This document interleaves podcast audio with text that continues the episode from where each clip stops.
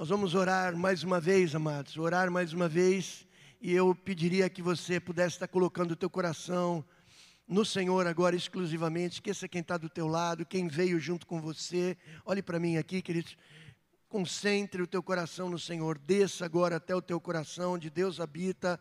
Apresente-se diante do Senhor nesse momento. Consagre-se para esse momento de maneira especial. E se há alguém aqui entre nós com alguma perturbação, alguma doença que está te incomodando e está interferindo na tua atenção com a palavra de Deus, se você, como eu, né, como eu estou, é, preocupado né, com pessoas que estão fora daqui, que não estão passando bem de saúde, né, temos alguns casos de família agora é, bastante graves. A pastora Anica está lá agora no hospital também, com a esposa do papai, como eu disse pela manhã e nós estamos reservando esse tempo. Os dias são difíceis, corridos, cheios. Ontem eu saí de casa, como eu disse, às sete e meia, de bermuda e camiseta para dar um mandado. O telefone tocou quando eu estou saindo de casa.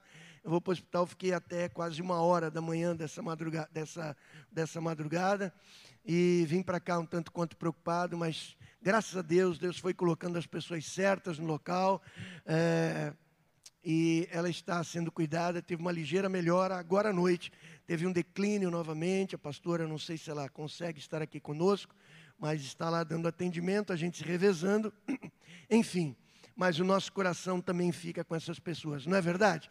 Talvez o teu coração esteja com alguém que não se encontra aqui no templo agora, talvez o teu coração esteja agora atento para uma preocupação que você tem e que vai ter que enfrentar durante essa semana. Talvez você tenha alguma luta interior que não conseguiu superar até o momento. Irmãos, olha aqui para mim, olha aqui para mim. Ou é a gente é crente ou a gente não é. E se nós somos crentes, queridos, nós cremos no que Jesus falou. E Jesus diz: Eis que estou convosco todos os dias até a consumação dos séculos. Ele está conosco, queridos. Ele está contigo. O Espírito Santo de Deus está ao teu lado, ministrando no teu coração. Receba essa ministração. Usufrua, portanto, do fruto que Ele quer trazer para a tua vida agora, em nome de Jesus. Curva a tua cabeça, fecha os teus olhos, faça a sua oração individual agora. Apresente diante de Deus toda a ansiedade, porque Ele tem cuidado de você.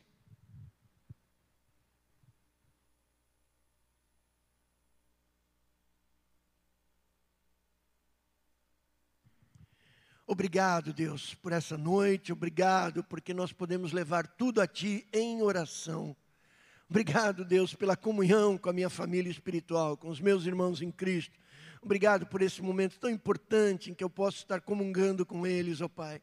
Obrigado, Deus, pelo pão, pelo vinho, que celebraremos, ó Deus, a tua morte, o teu sacrifício na rua de Cruz do Carvalho por nós, Senhor. Eu te agradeço, eu te louvo, eu te bendigo, Senhor esse momento tão especial da tua igreja Seja, ó Deus, olhado por nós com toda reverência, com todo respeito, com todo temor, Senhor, a fim de recebermos de Ti, ó Pai, a ministração diretamente do céu aos nossos corações. Fala, Senhor, fala o coração daqueles que estão entristecidos, daqueles que estão preocupados, daqueles que têm dúvidas, Senhor. Ó Deus, ministra esses corações. Não fomos criados para o medo, não fomos criados para a ansiedade, não fomos criados para a depressão, para a dúvida, para a inconstância Pai, mas fomos criados para sermos livres, livres no Senhor, para sermos felizes, ó Deus, a parte de todas as circunstâncias. Nós te agradecemos porque o Senhor é conosco e o Senhor está aqui nesse momento. Por isso eu te peço, ó Deus, ministra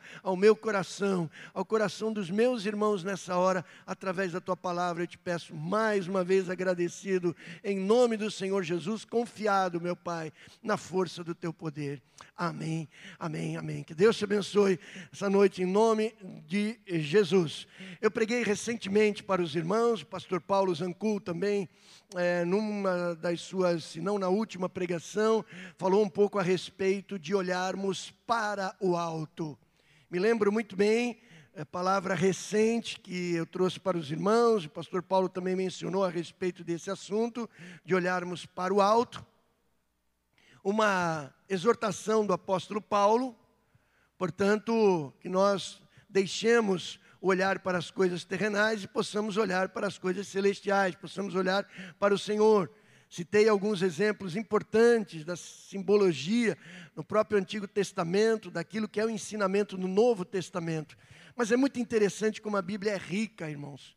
Porque eu não quero falar com os irmãos essa noite de olhar para o alto. Quero folhar, falar com os irmãos essa noite de olhar do alto. Diga comigo, olhe do alto. Amém? E o nosso texto base, queridos, ele se encontra no livro de Cantares, um livro de sabedoria poético, ali do Antigo Testamento, capítulo 4, o verso de número 8, como vocês estão vendo aí, ok? E o texto sagrado nós lemos: Vem comigo do Líbano, ó minha esposa, vem comigo do Líbano Olha, desde o cume de Amana, desde o cume de Senir e de Hermon, desde os covis dos leões, desde os montes dos leopardos. Vou ler novamente um texto poético, que é a característica desse livro, não é? Vem comigo do Líbano, a minha esposa, vem comigo do Líbano. É, olha, desde o cume de Amana, desde o cume de Senir e de Hermon, desde os covis dos leões, desde o monte dos leopardos. Eu tenho também, eu gosto muito de algumas outras versões da palavra de Deus, e eu copiei aqui uma especial, que é da versão O Livro, né? pouco conhecida entre os cristãos, mas é uma versão muito interessante também, e ele escreve esse texto dessa forma: Vem comigo do Líbano, minha esposa olharemos para baixo, lá do cimo da montanha, do alto do monte Hermon, onde os leões habitam e as panteras vagueiam. Portanto, nós não vamos falar hoje de olhar para o alto, que é uma exortação do apóstolo Paulo, mas a Bíblia, riquíssima como é, ela fala também em olharmos do alto olharmos do alto. Eu não sei quantos de vocês gostam daquele programa de TV chamado O Mundo Visto de Cima, ou O Brasil Visto de Cima. É? Eu fico, se eu tiver tempo, eu fico horas travado naquelas imagens, né, voando ali com, com as aeronaves, ou então com os drones que eles colocam, não sei exatamente, mas são imagens belíssimas e de maneira, de maneira panorâmica, né, de maneira ampla, maximizada, nós vamos conhecendo então a geografia do Brasil, dos nossos estados, das nossas cidades e do mundo.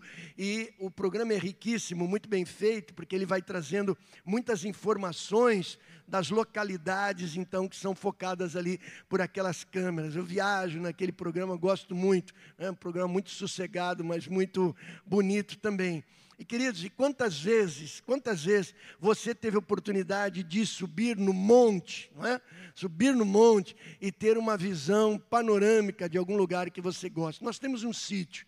A igreja 100% Vida, em 1980, adquiriu um sítio ali no município de Tariri, exatamente desse ponto da igreja, 102 quilômetros e meio, 102 quilômetros e meio até a porteira do nosso sítio, Vale de Oração ali em Tariri, um lugar belíssimo.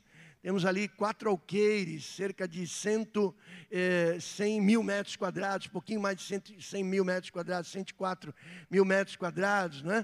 E quando você chega, ele tem um relevo pouco acidentado, mas movimentado o suficiente para garantir uma beleza eh, um pouco acima da, da, da, do plano.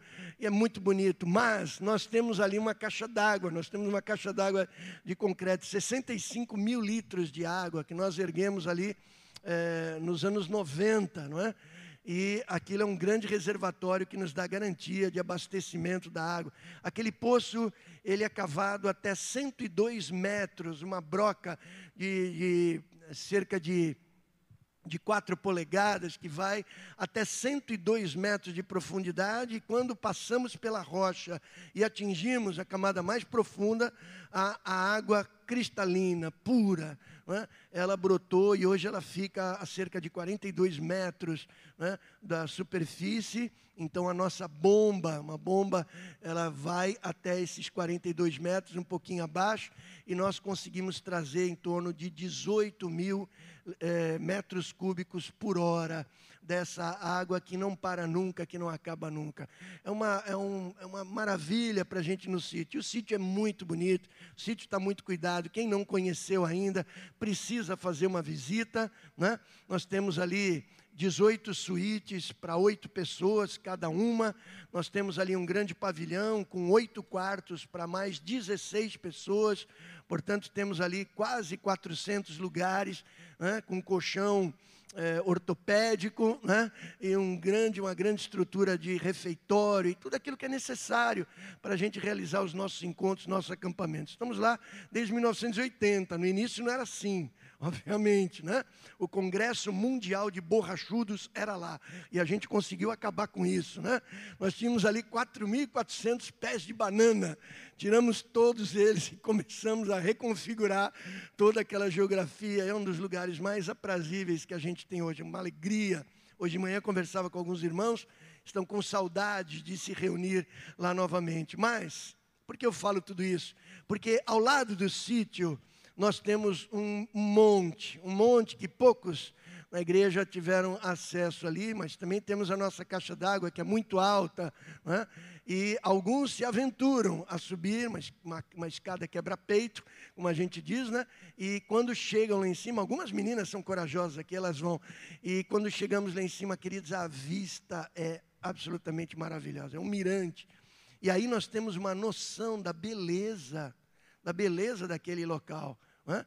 E se você então pega uma estrada vicinal lateral ao sítio e sobe por aquele monte que fica ali do lado né, do nosso sítio, pertence a uma outra gleba, e você então tem uma possibilidade de olhar quase que o perímetro inteiro do nosso sítio, por maior que ele seja. É um espetáculo, é uma delícia, é bom demais.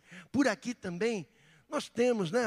A montanha da Asa Delta, nós temos outros locais, Monte Serrat também, que eu gosto muito. Você tem tanto uma visão do porto quanto uma visão da cidade e outros locais. Santos tem um miolo, tem um maciço montanhoso aí bem no meio da ilha de São Vicente, dividindo Santos e São Vicente e pegando boa parte dos bairros do Morro de Santos também. É uma delícia andar para esses lugares, né? Quando você consegue, vai durante o dia, viu, meu irmão? Mas enfim, em alguns lugares meio sinistros ali, mas é muito bonito, é muito lindo visitar esses locais. Alguns oram no monte, né? Alguns gostam de subir no monte, né? Alguns é, têm ali algumas experiências espirituais especiais, mas quem é maduro espiritual sabe que não é o fato de estar no monte que algo acontece, mas é a intensidade com que a gente busca o Senhor em alguns momentos. Você pode dizer amém para isso? A bênção não está no local, a bênção está conosco. Amém?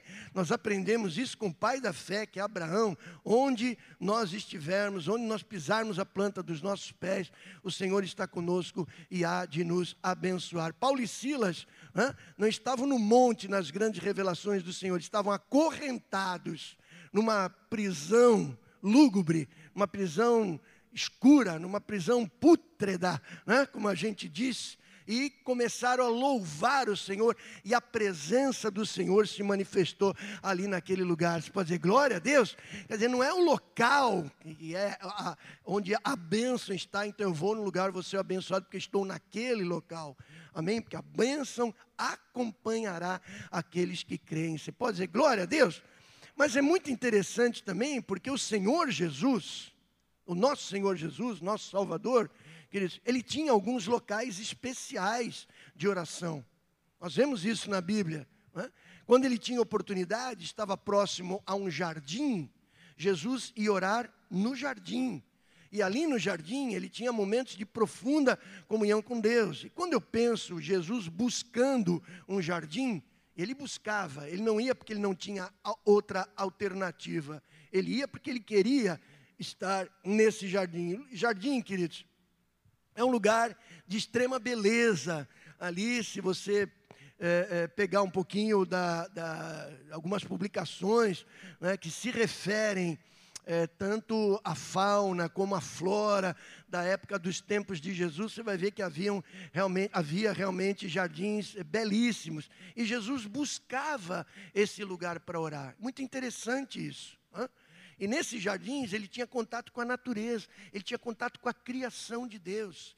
Oração, queridos, é algo introspectivo, é verdade, mas oração é algo que comunga também com aquilo que está ao nosso redor, sabe? É muito importante, não é? E a gente ore, eh, e quando a gente vai para alguns lugares especiais, o Senhor está comigo, mas eu comungo com aquilo que está do meu lado, né? Então Jesus olhando aquela natureza belíssima, tudo aquilo, ele comungava e realmente a criação do Pai ficava muito evidente para ele e intensificava a sua oração. Jesus, em outros momentos, orava no deserto, um lugar diametralmente oposto em relação à beleza, vamos dizer assim, né, a riqueza de uma fauna e de uma flora. Mas ali no deserto, Jesus, durante os seus períodos de oração, ele podia ter a garantia de que não havia distrações. Ele precisava desses momentos para não ficar envolvido com distrações da vida. E ele fez isso não apenas uma, mas várias vezes. A mais conhecida é, antes do seu ministério público, quando, como diz a Bíblia, ele é conduzido pelo Espírito Santo ao deserto para ser tentado.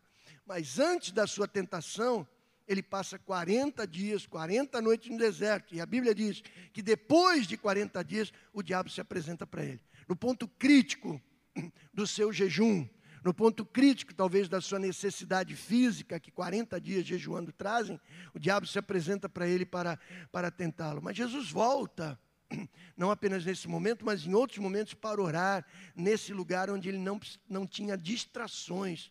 Mas Jesus ora no monte também. Ora no monte. E se no jardim Jesus tinha contato com toda a natureza, com a criação de Deus. Se no deserto ele tinha ali um minimalismo de imagens, um minimalismo né, de, de, de, de sensações, ele podia ali não ter distração alguma e se concentrar no objeto da sua oração. Mas ele orava no monte também, queridos. E no monte, queridos, é um símbolo evidente, muito claro na palavra de Deus de proximidade com Deus. Ora, é evidente que quando eu estou no monte, eu não estou mais próximo de Deus em relação à localidade, à geografia. É evidente que não, não é? Mas é no monte também que Jesus tem profundas experiências. É no monte que Jesus se transfigura na presença dos seus discípulos mais próximos que ali estava com ele. É no monte que seus discípulos, né, e mais uma vez, depois do seu batismo, o pai diz: Eis o meu filho amado, a ele atentai. Porque naquele momento os discípulos estavam ali um tanto quanto deslumbrados pela visão que eles estavam tendo, e aí o pai corrige a visão dos discípulos e diz: prestem atenção nele.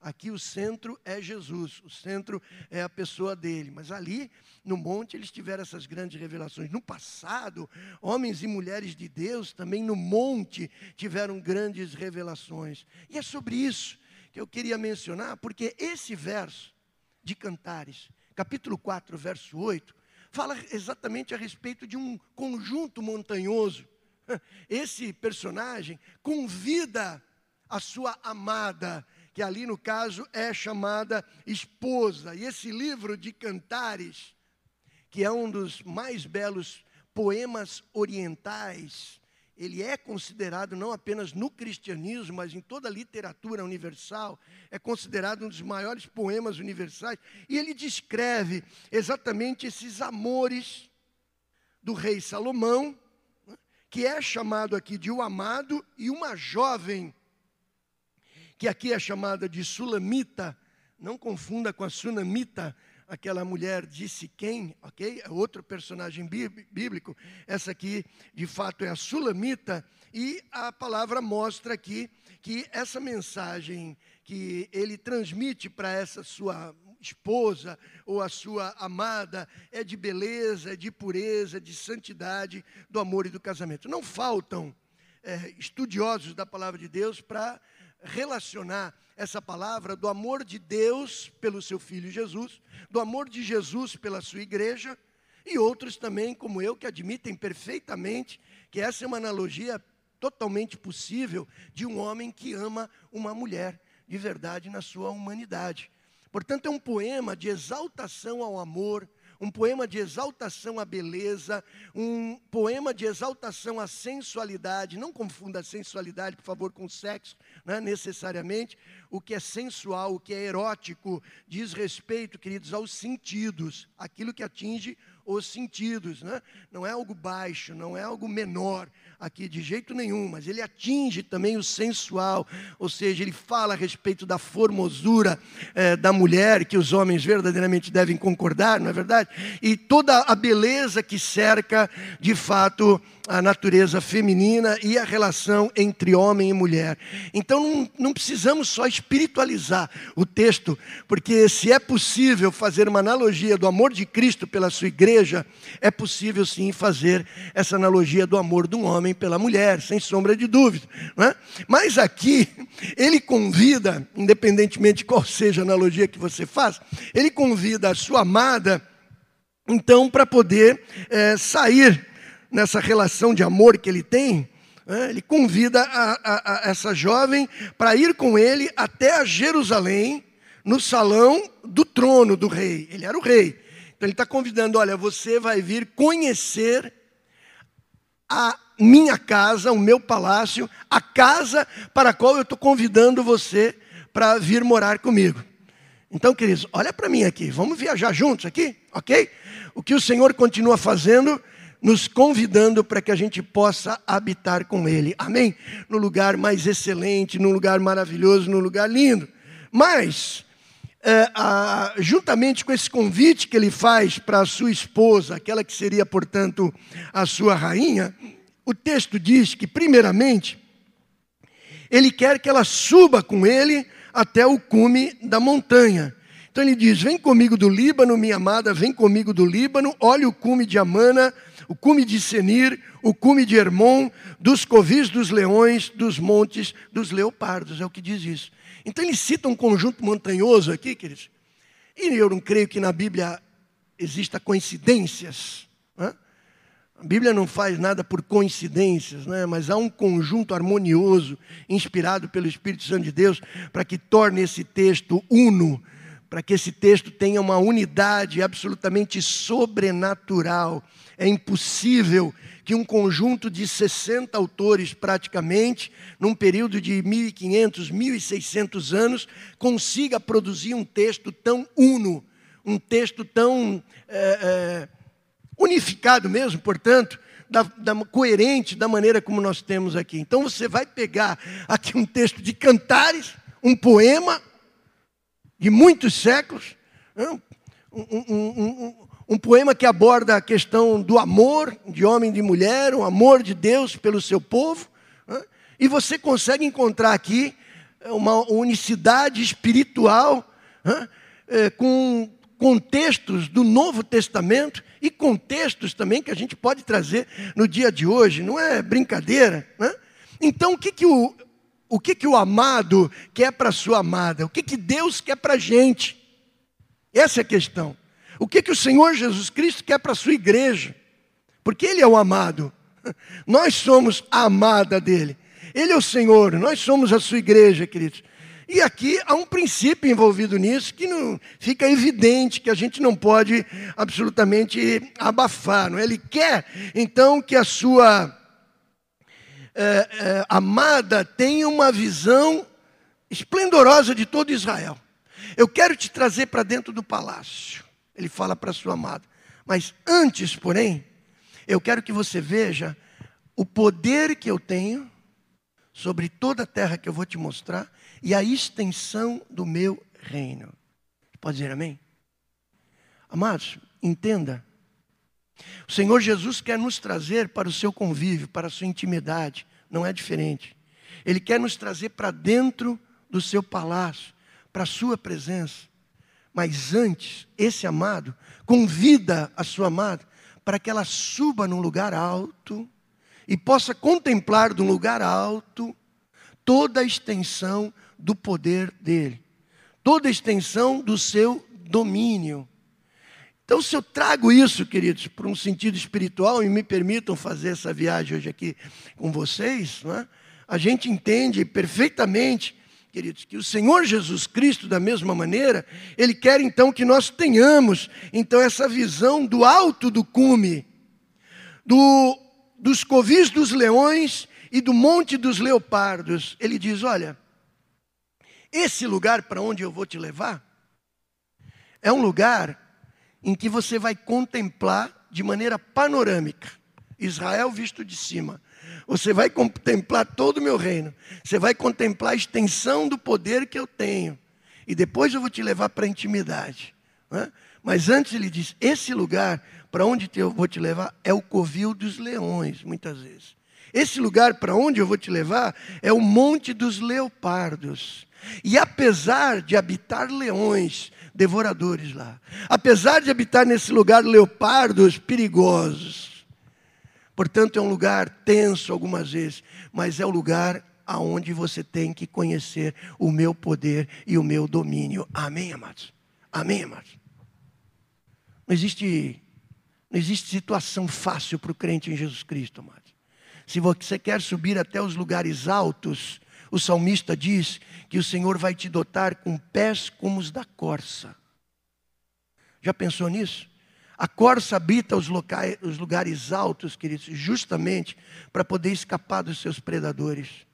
Justamente por conta disso. Os pés, os cascos dessas corças, queridos, eles são minúsculos. A superfície é muito pequena. Se nós fôssemos dizer em centímetros quadrados, é muito pequena. E ela dá saltos, queridos, muito grandes. E ela se apoia em pequenas superfícies de pedra, em pequenas em pequenas frestas. Né? Às vezes a inclinação é quase absoluta dessas montanhas, ela consegue se manter ali, ela consegue se alimentar ali, ela consegue se proteger ali. Nós precisamos entender o que está envolvido nisso. O sábio aqui, o poeta aqui, não diz coisa diferente. Falou, se você quer entrar numa dimensão superior, esteja preparado, porque ali também é um local de enfrentamento, ali é um local de grandes batalhas, mas é um local onde você vai conhecer o meu poder e o meu domínio. Amém, irmão? Tem coisa fácil, queridos, para conquistar para a gente alcançar patamares mais elevados na nossa espiritualidade, para nós alcançarmos maturidade cristã, nós temos que nos expor a isso, mas ter a certeza que o Senhor está conosco, e quanto mais alto nós formos levados por Ele, queridos, mais nós vamos reconhecer quem Ele é, a força do seu poder. Amém, amados? Não é diferente. Na planície você não tem essa dimensão. Numa vida rasteira, fácil talvez, cômoda talvez, você não vai vislumbrar o poder de Deus e o seu domínio. Você vai entrar na presença dele sem a noção exata de com quem você está tendo intimidade. Quem é que está te convidando? Quem é a pessoa dele verdadeiramente? Então, antes da intimidade, ele te chama a conhecer quem ele é, a conhecer o poder dele, para que quando você vá para a intimidade, meu querido, minha querida, você possa ter prazer na presença dele, você pode dizer glória a Deus por isso. Não é diferente, é isso que a palavra de Deus nos ensina. Então, essa maturidade da qual eu estou falando, essa maturidade cristã, não pode acontecer se eu não sei como o nosso rei é grande e qual a extensão do seu poder. É isso que eu estou dizendo. Portanto, deixe-se levar para patamares mais altos, querido. Não seja letárgico. Se o Senhor está te gancheando aqui, está te trazendo para experiências mais profundas de fé, aceite isso com gratidão, queridos. Dá medo, dá medo. Subir uma escarpa dá medo, dá medo. Estar num lugar alto dá medo, dá medo. Eu conto aqui sempre brincando que a gente estava lá em Israel e a gente decidiu sair do acampamento beduíno, né? No meio do deserto, não tinha nada ali em volta, e a gente resolveu orar no monte, né?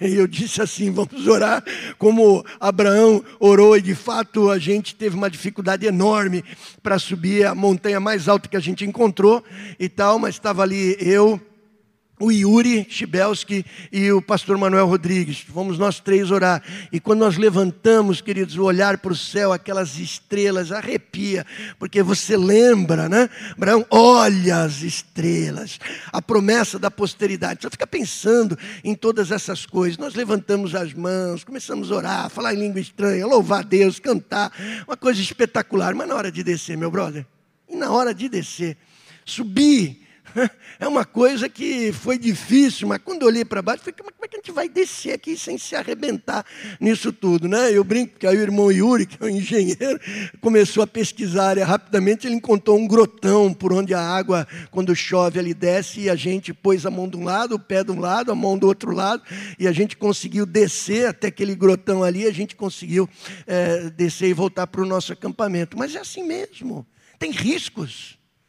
Mas, queridos, a sensação que a gente teve lá de cima é algo absolutamente espetacular. Você olhava para a faixa de Gaza, você via ali movimentação militar incrível na faixa de Gaza, que fica ali perto do mais do Mediterrâneo. Você olhava para a Cisjordânia, no outro lado oposto, você olhava para o norte, nas montanhas de Golã, você olhava para o sul, onde fica o mar, né? você conseguia, porque Israel é um país pequenininho, né? muito pequenininho, você conseguia definir toda essa geografia, é maravilhoso. Meu irmão, para você ter uma visão ampla da vida, você precisa subir em lugares altos. Você precisa se sujeitar, deixar Deus te levar para um patamar mais alto, meu irmão. Não fica acomodado na mesmice letárgico, andando devagarinho, não quero, tá bom assim, tá legal, tá tranquilo. É, tá tranquilo mesmo, não tenha dúvida. Isso, planície, você não vai ter grandes abalos, não, tenha certeza absoluta. Mas nos lugares altos, queridos, você vai vislumbrar coisas, queridos, na vida espiritual que você nunca experimentou e que vão transformar completamente a tua vida. Amém? Não é à toa que Jesus ia para o monte. Não é à toa que grandes experiências espirituais ele alcançou. Não estou pregando aqui que só pode acontecer experiência espiritual no monte, por favor. Nunca falaria isso para os irmãos. Mas estou dizendo que aqui no caso, né, em alguns momentos na palavra de Deus, Jesus busca esse local. No, no Antigo Testamento, Moisés é levado, junto os patriarcas são levados para a montanha. Alguns não querem subir mais, ficam ali. Aqueles que subiram, a nuvem os envolveu. Shekinah de Deus os envolveu. E eles voltaram com uma experiência de estar sentado à mesa com o Senhor. Experiência que os outros não tiveram. Porque eles decidiram subir mais alto. Entenda o que eu estou dizendo. Não estou pregando aqui um pensamento grandiloquente, de orgulho. Nada disso, meu irmão. Você está entendendo o que eu estou querendo dizer? Se Deus está te chamando a experiências mais profundas, para você alcançar maturidade, leia um livro do, do, do, do do pastor uh, Luciano Subirá, a gente está tentando trazer ele aqui na igreja, tentando uma agenda com ele, em nome de Jesus a gente vai conseguir. Né? Ele, ele, escreveu um livro recente chamado Maturidade, não tem a ver com o que eu estou falando, mas fala a respeito desse tema importante, de como alcançar a maturidade na vida cristã, algo que é fundamental para cada um de nós. Aquilo que o apóstolo Paulo diz em algum momento, nisso que eu estou pregando para vocês, vocês já deviam ser mestres. Não precisariam estar recebendo leite novamente, rudimentos da fé. Nada disso. Vocês já deviam ser mestres nisso. Então, queridos, isso parte de uma voluntariedade nossa, de um anseio, de um fervor espiritual, de querer mais do Senhor. Ser pentecostal é isso, querido, não é só gritar, virar os olhinhos, dizer glória a Deus, levantar as mãos, bater palma. É ter um desejo profundo, um ardor, um fogo queimando no espírito. Amém, amados? querer mais com o Senhor, experiência maior com Deus, intensidade na busca ao Senhor. Isso é fundamental, amados. E é isso que o amado convida a sua amada, antes de gozar com ele no seu, no seu palácio, queridos, ele está convidando para que ela o conheça. E conheça, dizendo: Olha, você vai conhecer o quanto que eu sou poderoso, você vai conhecer a extensão, portanto, do meu domínio. Portanto, queridos, a gente nunca vai conseguir vitória lutando contra o diabo com as nossas próprias forças, tentando derrotá-lo por nós mesmos. A gente só pode obter a vitória contra Satanás se nós entregarmos ou enxergarmos aquilo que Deus realizou no Calvário. Então nós creremos nisso, amados. E para isso a gente precisa experimentar mais do Senhor, queridos. É isso que está sendo colocado, colocado aqui, queridos. E o diabo vai querer te manter lá embaixo. O diabo vai querer te manter com uma visão curta. O diabo não quer que você expanda a tua experiência com Deus. E você não vai conhecer mais de Cristo. E não vai ter vitória contra o teu inimigo, meu amado, se você ficar nessa visão rala, inspecionando esgoto. Tem muitos inspetores de esgoto. Ok, é um trabalho necessário, sem sombra de dúvida. Mas você passa para baixo o tempo inteiro olhando para baixo, num lugar escuro, num lugar pequeno, num lugar restrito, fedido, pisando você sabe no quê? Olhando só problema, olhando a, a, o, o, que, o que é o de pior. Infelizmente, alguns de nós aceitam isso, queridos. Não querem vir para a superfície, não querem subir em lugares mais altos e ficam inspecionando apenas problemas o tempo todo olhando aquilo que é ruim, aquilo que é deficiente, ó vida, ó azar, eu sabia que não ia dar certo. Está vendo? Eu disse. Sabia, apostava que não ia dar. Queridos, essa não é a vida para a qual Deus tem nos chamado, queridos. Não é. E se o apóstolo Paulo diz que a gente precisa pensar nas coisas que são do alto, olhar para as coisas que são do alto, também na Bíblia, em alguns momentos, Deus convida a gente ir para o alto e olhar para baixo para ver a extensão do seu poder, para saber quem Ele é. Amém, amados? É interessante, é interessante, queridos, que esse verso fala desse conjunto montanhoso que tem exatamente as mesmas referências históricas com outros nomes ao Monte Sinai, ao Monte, Cal, ao Monte Calvário e exatamente ao Monte das Oliveiras. Aí você vai dizer, claro, pastor, a geografia é a mesma. É a mesma, ainda que no Novo, Antigo Testamento, os nomes que tenham sido dados, é esse que você leu no, no, no verso número 8, que nós lemos, olha lá, desde uh, Amana, o cume do Senir e do Hermon. Exatamente, queridos, olha para mim, o Monte Sinai, exatamente o Monte Calvário, exatamente o Monte Hermon. É um conjunto que alguns consideram até mesmo o mesmo maciço, o mesmo monte, normalmente chamado de Monte Hermon, Monte Hermon, 1.296 metros acima do nível do mar. Quase 1.300 metros acima do nível do mar. Olha para onde ele chama a amada. Acho que ele queria dar um, um, um regime para ela antes de, de coabitar com ela, né? Vai dar uma canseira nela. 1.300 metros, mas é para onde ele chama. Vem comigo e olha de cima, querido. Agora, por que, que tem algum sentido nesse verso do Antigo Testamento de convidá-la para estar no Monte Sinai, para estar no Monte Calvário e para poder estar com ela também no Monte das Oliveiras? Aí a gente tem que pensar: qual é a mensagem do Monte Sinai? O que acontece no Monte Sinai, queridos? No Monte Sinai, Deus entrega a lei para os homens. E o apóstolo Paulo, de manhã eu discorri muito, muito extensamente, não vou fazer isso hoje à noite, falar um pouco menos, mas de manhã eu falei extensamente em Romanos capítulo 7, Romanos capítulo 8, Romanos capítulo 9, do que Paulo fala a respeito da lei. Né? Que a lei é dada para o homem para objetivar o conhecimento do homem a respeito do pecado. A lei não resolve nada, mas ela apresenta, ela dá referência, ela é o paradigma, ela é o modelo. Paulo disse: Eu não se não existisse a lei, eu não saberia que era pecado não cobiçar, que é o que eu preguei de manhã, o pecado do coração, o décimo mandamento. Se você não assistiu, assista. Todos os nove falam a respeito de expressões externas, de transgressão moral, que o pecado é uma transgressão moral. Apenas o, o, o décimo mandamento fala a respeito de um pecado íntimo, que é a cobiça. Não apenas querer o que o outro tem, mas querer que o outro não tenha aquilo que você tem. Não é lutar pela mesma coisa que o outro tem, se você gosta, se você admira, mas é tomar dele e fazer dele alguém sem aquilo que você é, quer tomar dele. É o pecado do egoísmo, é o pecado da ingratidão, porque o cobiçoso, o que quer tomar do outro para si, o que quer privar o outro daquilo que ele tem, queridos, é um ingrato e Ingratidão é pecado, porque gratidão é uma das maiores virtudes da vida cristã, queridos. Louve a Deus e agradeça por aquilo que Deus tem te dado. O apóstolo Paulo disse: tendo que comer o que vestir, estejais satisfeitos. Você pode dizer glória a Deus, amados. A gente não precisa de tanta coisa quanto a gente acha que precisa, querido. Desapegar, às vezes é bom. Comprou uma camisa, dá uma antiga para outra pessoa. De vez em quando lá em casa a gente solta lá um saco de roupa lá para alguém. Aprendi isso com a minha mãe, não aprendi isso na igreja não. Minha mãe fazia isso desde pequenininha.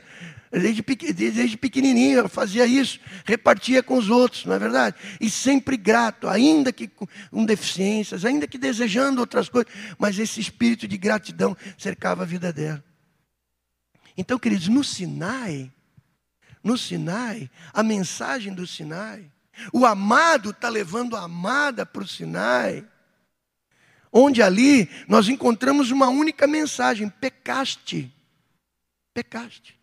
O Sinai, com a, a, a, entrega da lei, queridos, mostra essencialmente que eu e você somos pecadores.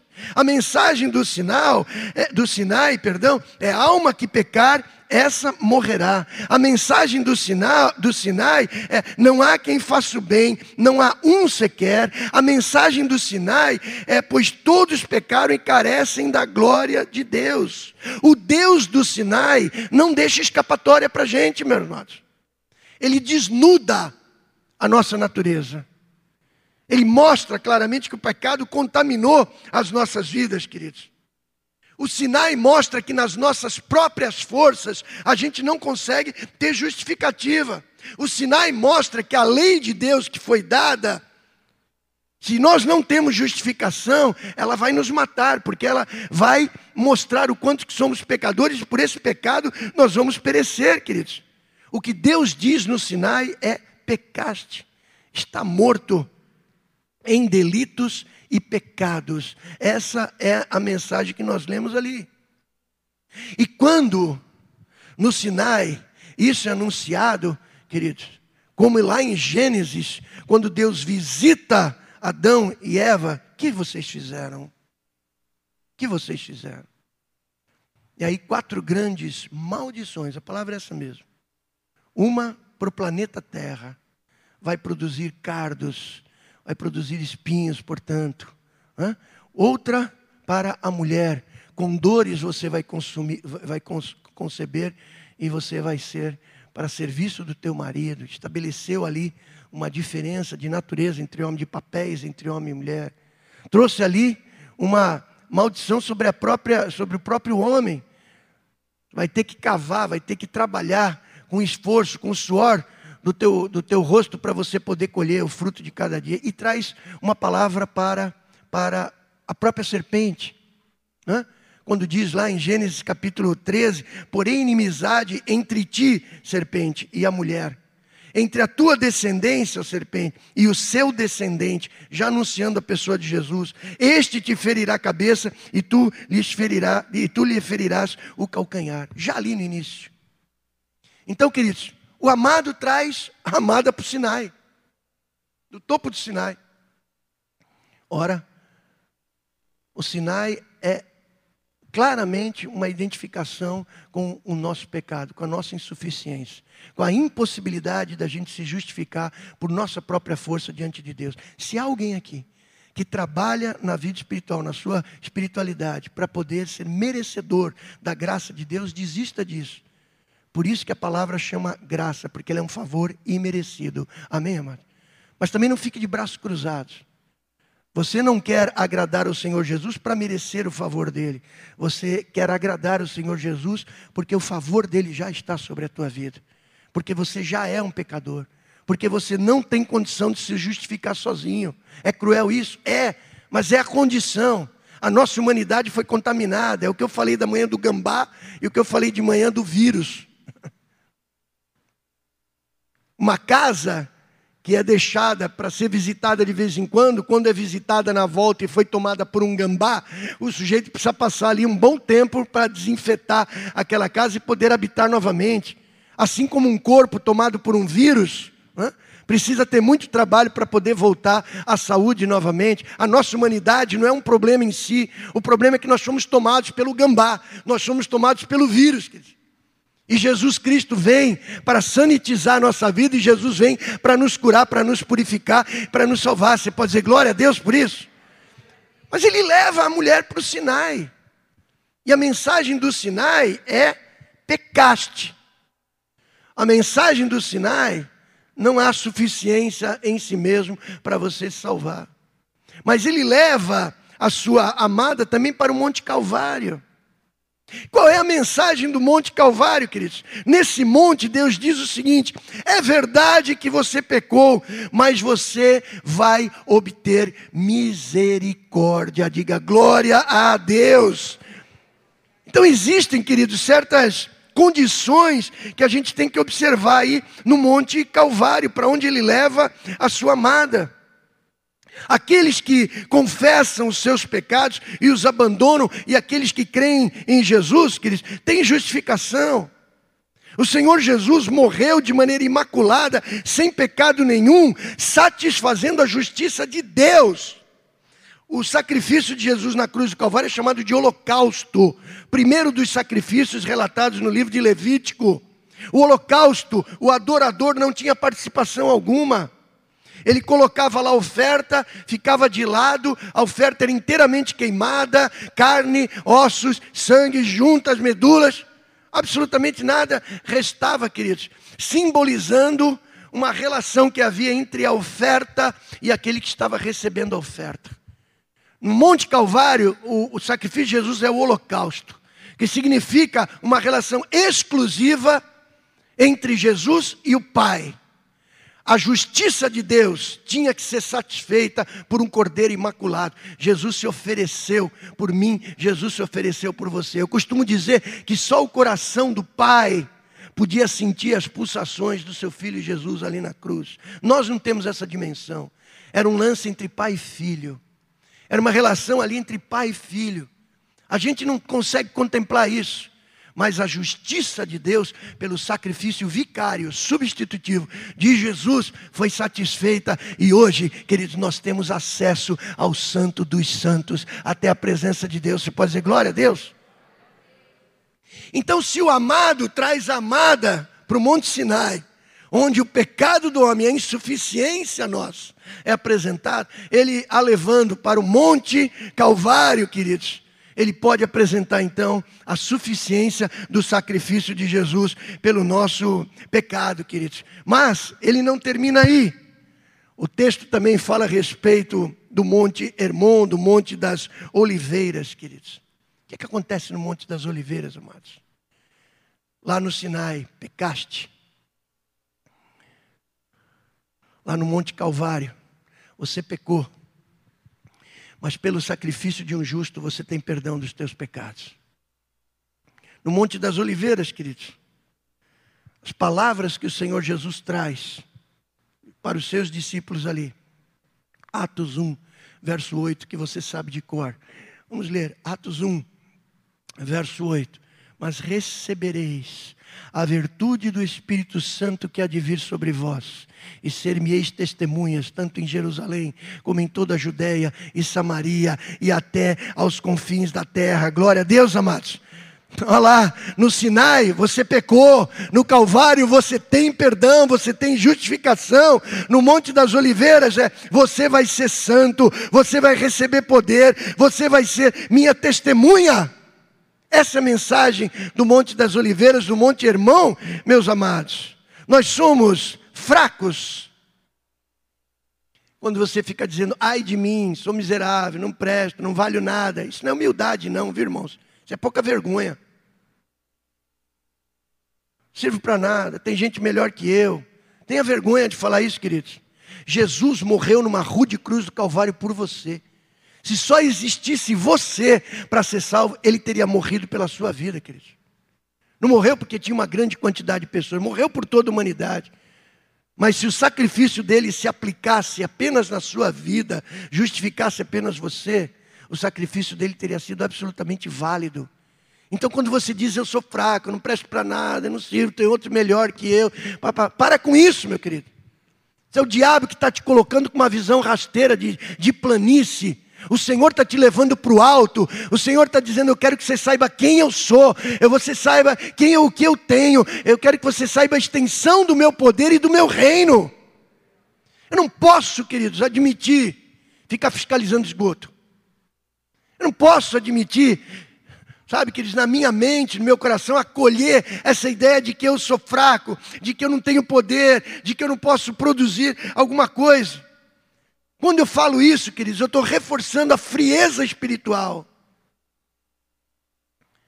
A frieza espiritual que mata o crente, queridos. Mata. Que em nome de Jesus, o legado que nós recebemos lá do passado, desde 1854. 1854.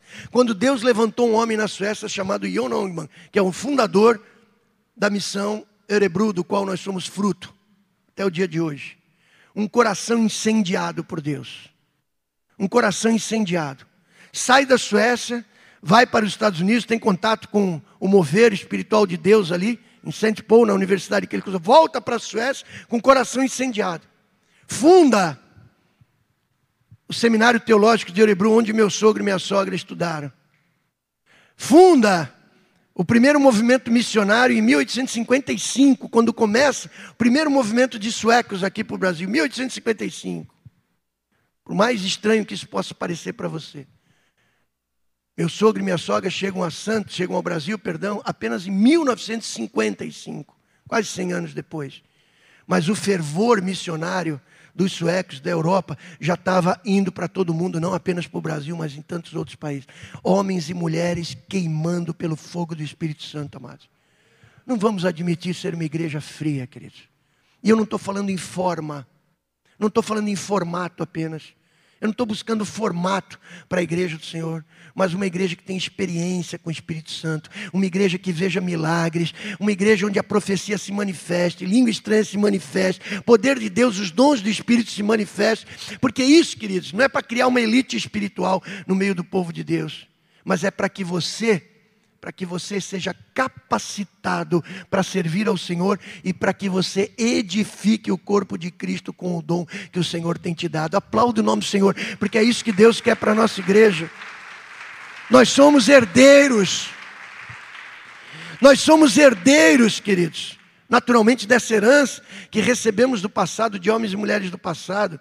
Eu tenho visto pastores incautos, e eu vou denunciar isso, incautos e não foi nenhuma nem duas vezes, denunciando os erros dos missionários do passado. É muito fácil apontar o dedo, viu, irmãos? É muito fácil. Hoje eu estou careca né, de ver pastores que, quando vão para algum lugar, ficam reclamando de estrutura, estrutura, estrutura. Preciso de estrutura, preciso de estrutura, preciso de estrutura, preciso de estrutura. Queridos, nós já montamos templo com cadeira, com aparelho de som, com grupo de louvor, com aluguel do templo pago, luz paga, a, a casa do pastor paga, água, luz, gasolina para o carro paga, as contas de luz paga na casa dele. E ele ficou reclamando o tempo inteiro de estrutura, estrutura, estrutura. Vá se virar sozinho então. Meu sogro veio para o Brasil, queridos, e minha sogra largando empregos prósperos dele. Ele trabalhando em engenharia eletrônica, elétrica, perdão, e minha sogra na gerência de banco. Vieram para cá, desculpa a expressão, me perdoem a expressão, uma mão na frente e outra atrás, como a gente diz. Chegaram aqui para morar numa casa cheia de barata no Rio Grande do Sul, subindo pelas paredes. E Deus realizando milagres sobrenaturais na vida dele, onde eles estavam, amados. Tinha negócio, não falava nem português. Hoje o missionário vai para o campo missionário, acertadamente, eu concordo. Fez curso de missiologia dois anos antes, né, três anos talvez, né, estudou a cultura local, vai fazendo imersão na língua local. Eu acho que isso tem que ser feito mesmo. Meu sogro veio para o Brasil sem falar português, queridos, e começou a aprender português com alemão, porque eles falavam alemão. E um engenheiro da Volkswagen, que era crente em Jesus lá em São Paulo, ensinou português para eles através do alemão. Primeira pregação do, do meu sogro, quando ele falava que nós estávamos caminhando, aqueles que caminham para o céu, ele não falava caminho, ele falava caminhão. E todo mundo ficou olhando, que caminhão é esse que leva para o céu? Né? Mas enfim, a coisa foi. E queridos, nós estamos aqui hoje como igreja 100% vida, fruto desses homens dedicados. É, tiveram erro? Tiveram. Claro. Você não tem? Eu não tenho? Talvez eu tenha menos justificativa para errar do que eles. Eram pioneiros, queridos, desbravadores. Então não admito quando escuto alguém maluquinho falando mal desses missionários do passado, que se não fossem esses homens, mulher de fé do passado, aqueles que oraram, deram suas vidas mundo afora pelo progresso do evangelho, talvez não tivéssemos sentado aqui hoje, queridos. E se eu vou mais para trás e leio Hebreus capítulo 11, vou ler a respeito de homens que foram cerrados ao meio, foram apedrejados, foram queimados vivos. Homens cujo mundo não era digno, diz a palavra. Todos eles, que nós conhecemos a biografia pela Bíblia, tinham problemas, tinham defeitos, como eu e você temos. A Bíblia mesmo diz que Elias era homem como nós, como cada um de nós, sujeitos aos mesmos problemas. Mas foram homens que, no poder do Espírito Santo, realizaram grandes obras do Senhor. Amém. O amado quer nos levar, quer nos levar para a sua intimidade. Mas para que a gente desfrute da totalidade da sua, da sua intimidade, queridos, é preciso a gente subir no lugar alto com Ele. Ele quer nos mostrar quem Ele é. Ele quer nos mostrar a importância do seu poder, o poder que Ele tem, queridos. Quer mostrar a extensão do seu domínio. É o reino de Deus visto do alto. Às vezes isso é muito importante. Às vezes é importante, querido, você abstrair um pouco os problemas que você tem do dia a dia. E se você não precisa ir necessariamente no monte alto aqui da cidade, pode ir, pode não ir. Isso é uma questão sua, pessoal. Né? Você pode subir no monte da oração, querido. Você pode subir no monte da presença de Deus, abstraindo as coisas do dia a dia. Às vezes, amados, é importante a gente decolar dessa superfície, dessa planície, e poder olhar as coisas um pouco mais de cima. Olhar a coisa um pouco mais de maneira panorâmica. E mesmo que você tenha os probleminhas lá embaixo, o boizinho pastando, o sujeito colhendo ali o trigo e tal, a casinha sendo construída lá. Né? Essa visão panorâmica, queridos, vai te permitir abstrair um pouco esses problemas menores do corriqueiros do dia a dia, para que na presença do Senhor você possa reconhecê-lo como Deus da tua vida. O Deus que tem controle sobre todas as coisas. O Deus que não deixa você escapar da mão dele. O Deus que está contigo todos os dias. O Deus que te cura, que te salva, que te liberta. O Deus que nunca te abandona. O Deus que garante que a tua descendência não vai passar fome. Os teus filhos não vão mendigar o pão. Queridos, é no lugar alto que a gente percebe isso não é investigando esgoto, não é ressaltando os problemas do dia a dia, não é ficando olhando os probleminhas um dos outros, disso e daquilo, no lugar alto, queridos. Tem problema? Tem, eu sei disso, vamos tratar disso, mas vamos, vamos olhar a coisa de maneira mais ampla. Vamos levantar os nossos olhos e ver os campos que estão brancos para a ceifa, queridos. Daqui a pouquinho, ó, como fumaça, a gente parte dessa existência terrena e nós vamos estar com o Senhor toda a eternidade. Vamos fazer valer a pena a nossa vida terrena aqui. Amém, amados? Isso não significa curtir todos os prazeres da vida, mas é viver a vida abundante que Jesus Cristo tem nos prometido. Quando o amado te convidar, vem, meu querido, minha querida, vamos subir nos lugares altos. Você vai ter a certeza de que em si mesmo você não é suficiente você vai ter a certeza que Jesus, através do seu sacrifício, é suficiente na tua vida. E você vai descobrir, em terceiro lugar, que Ele está te capacitando com o poder do alto para você ter essa vida abundante. Louvado seja o nome do Senhor. Lá um versinho, um versinho da sabedoria do Antigo Testamento. Não tem livro igual a esse, irmãos. Não tem livro igual a a esse. Eu não estou viajando, eu estou falando daquilo que é o contexto que a palavra de Deus nos apresenta. Tem muito mais. Essa é uma pequena pérola da palavra de Deus. Aplauda o nome do Senhor Jesus, amados. Que Deus te abençoe. Vamos ficar de pé, queridos? Louvado seja o nome do Senhor. Glória seja dada a Deus. Vamos orar. Vamos orar.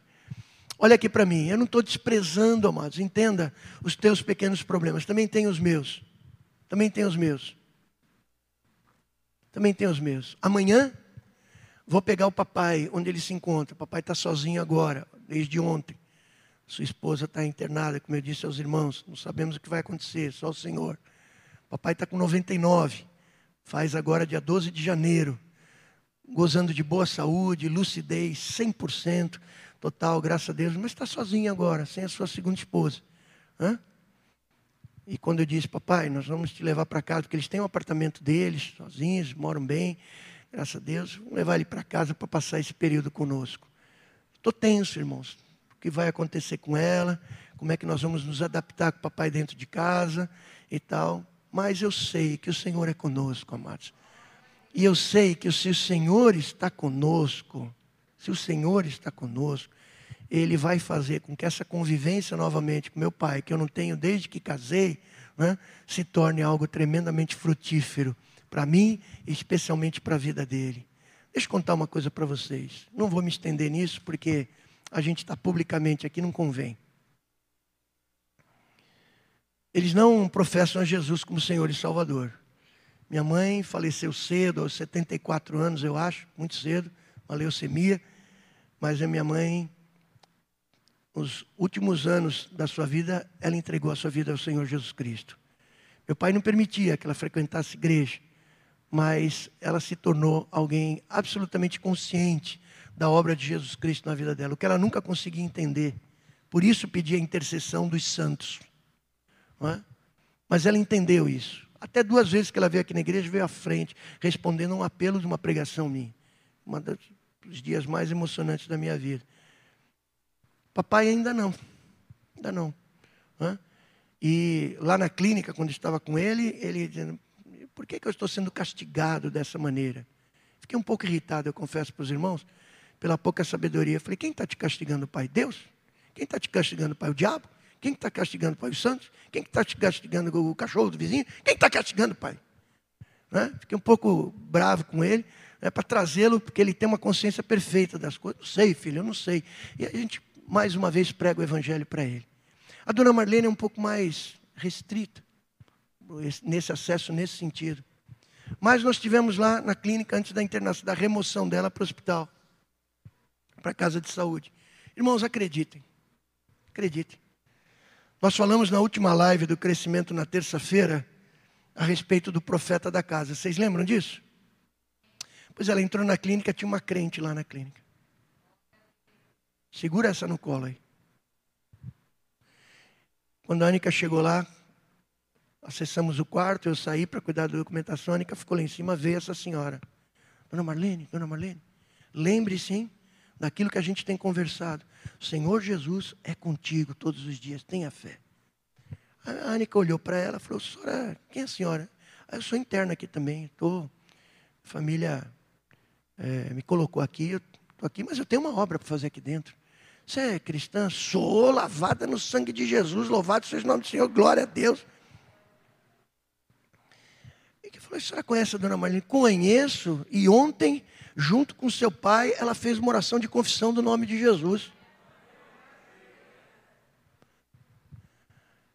Queixo caiu, irmãos, mais uma vez. Pô, a gente está 40 anos pregando o evangelho para esse povo, falando, falando, falando. De repente vem uma abençoada dessa e faz. Sabe por quê? Porque Deus é assim mesmo. Deus é assim mesmo.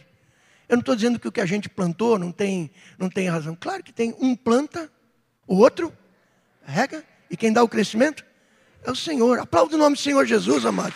É assim que acontecem as coisas.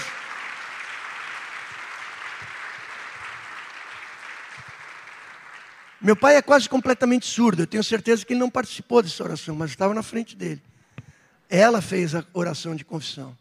Né? E agora eu vou trazer o papai para casa. Eu espero domingo que vem trazê-lo aqui também, para estar conosco. Não sei se ele virá, mas eu espero trazê-lo aqui, para estar conosco. Vou ter essa liberdade agora maior com ele. Orem por ele. Eu tenho orado por cada um de vocês que tem tido sofrido também, que tem.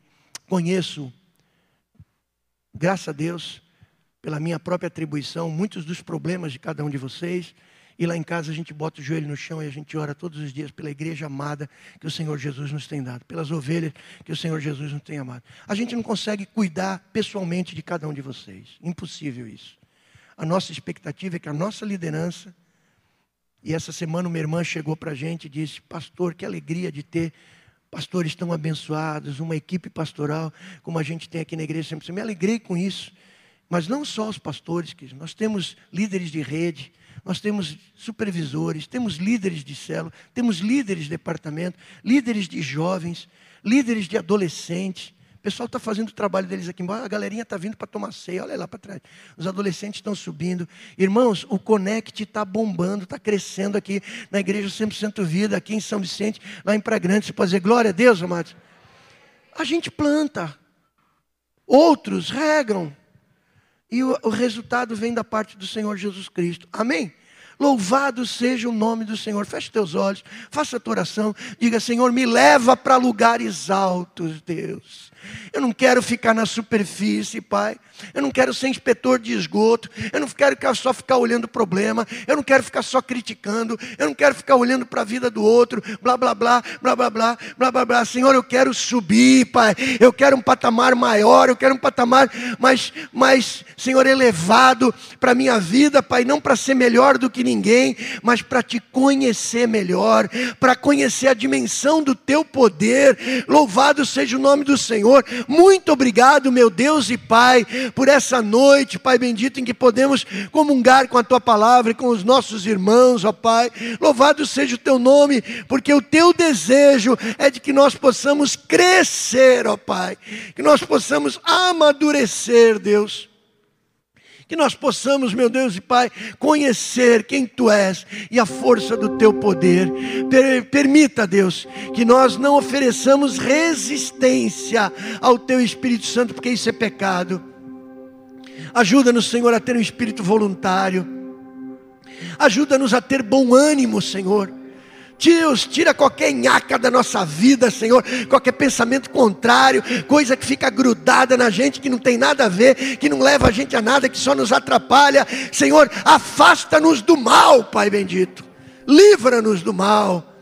Nós pedimos, ó Pai, para que a gente não tenha impedimentos, nem externos, nem íntimos da nossa parte, para poder te conhecer mais, Jesus, para saber da força do teu poder, da extensão daquilo que tu podes fazer na nossa vida. Inspira-nos com essa palavra.